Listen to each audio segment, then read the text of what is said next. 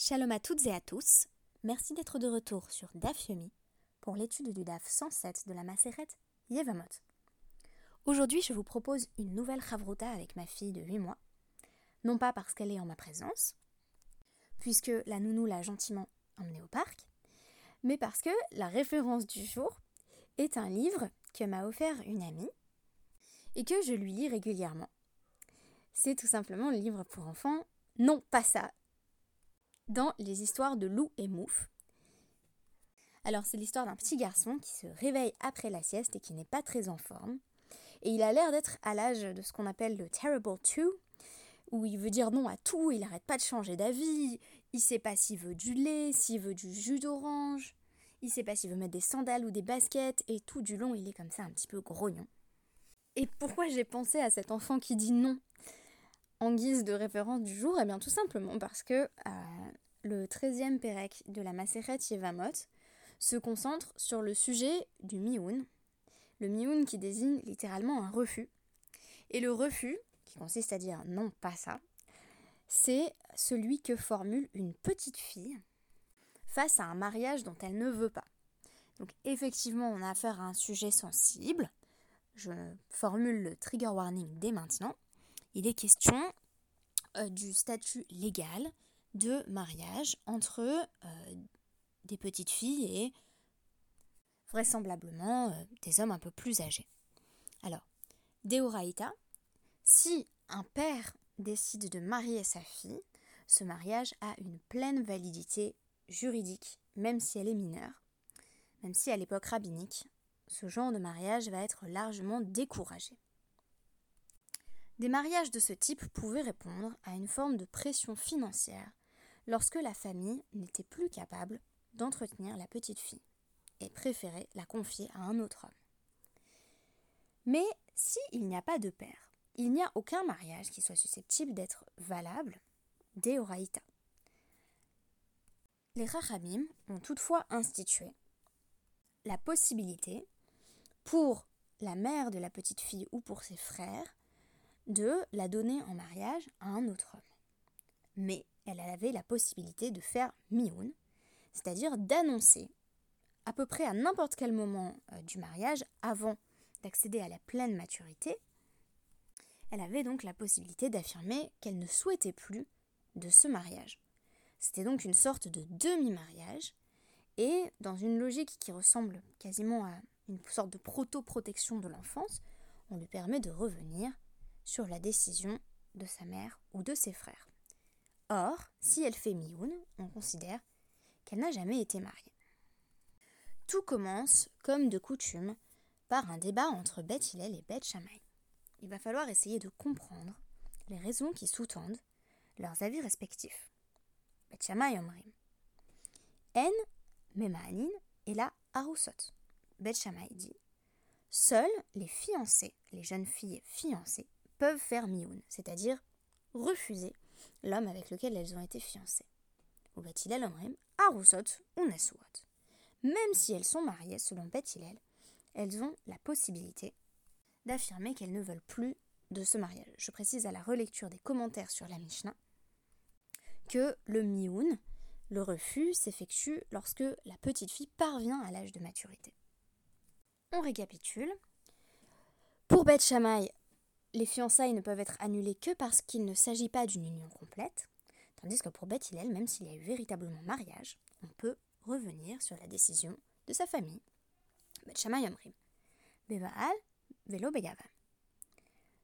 La petite fille, qui devient jeune fille, peut choisir de repousser son mari, elle n'en veut plus, arriver à l'âge de la maturité, mais elle ne peut pas se défaire de son yavam, de son beau-frère, si elle a perdu son premier mari. Ou Non, elle peut tout autant dire qu'elle ne veut pas de son yavam, ce qui, comme on l'apprendra dans la suite de la Gemara, annulerait rétroactivement le premier mariage lui-même.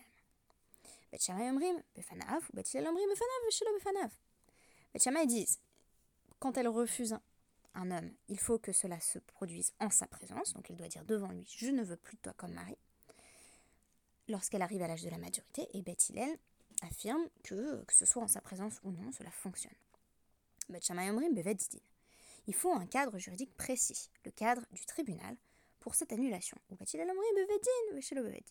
N'importe où ailleurs, cela fonctionne également.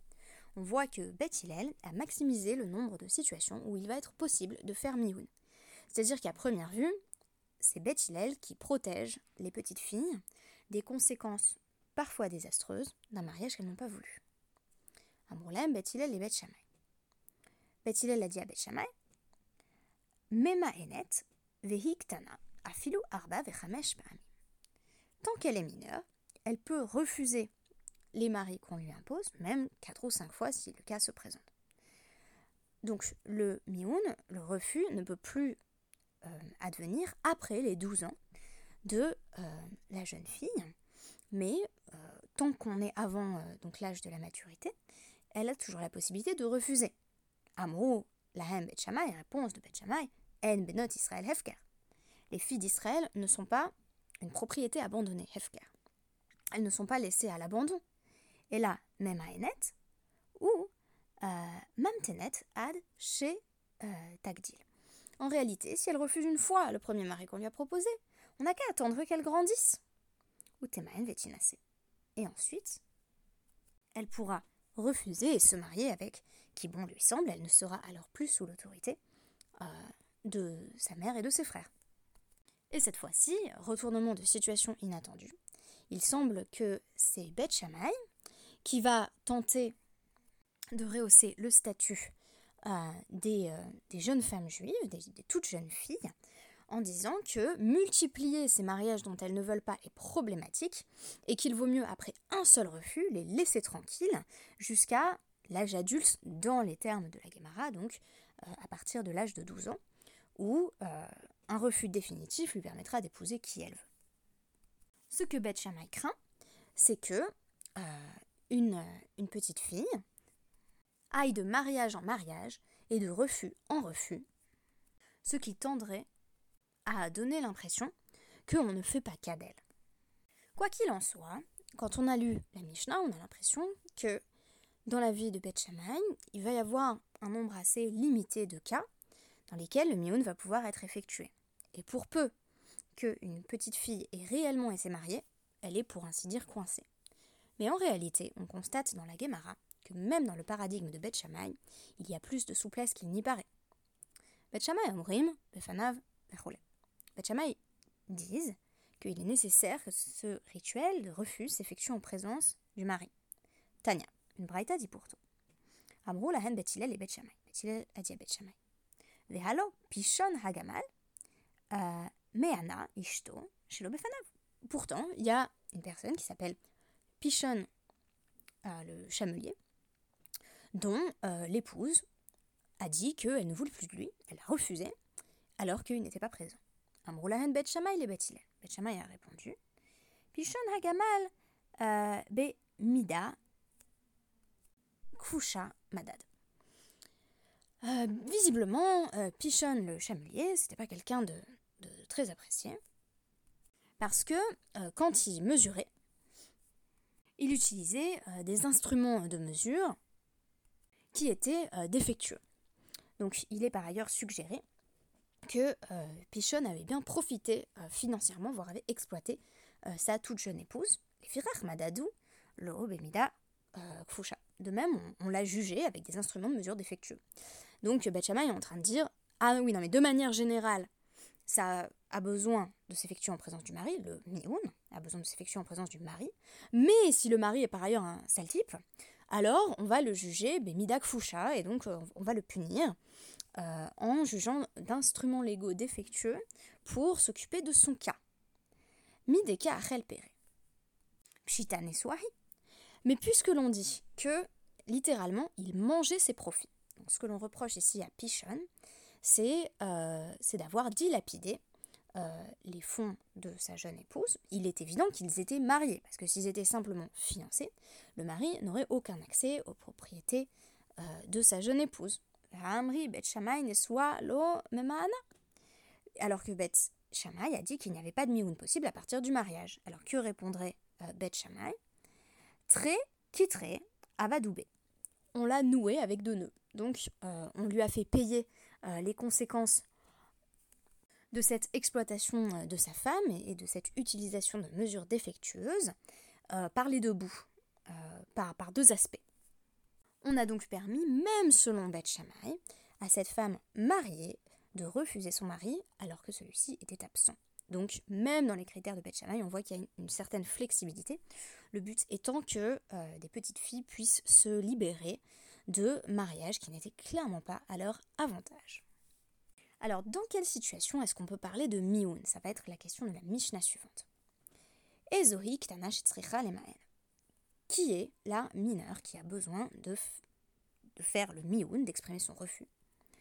Kol, chez hisiwa ima le data. C'est une euh, petite fille que euh, sa mère et ses sœurs ont mariée avec son consentement, les data. Elle comprenait ce qui lui arrivait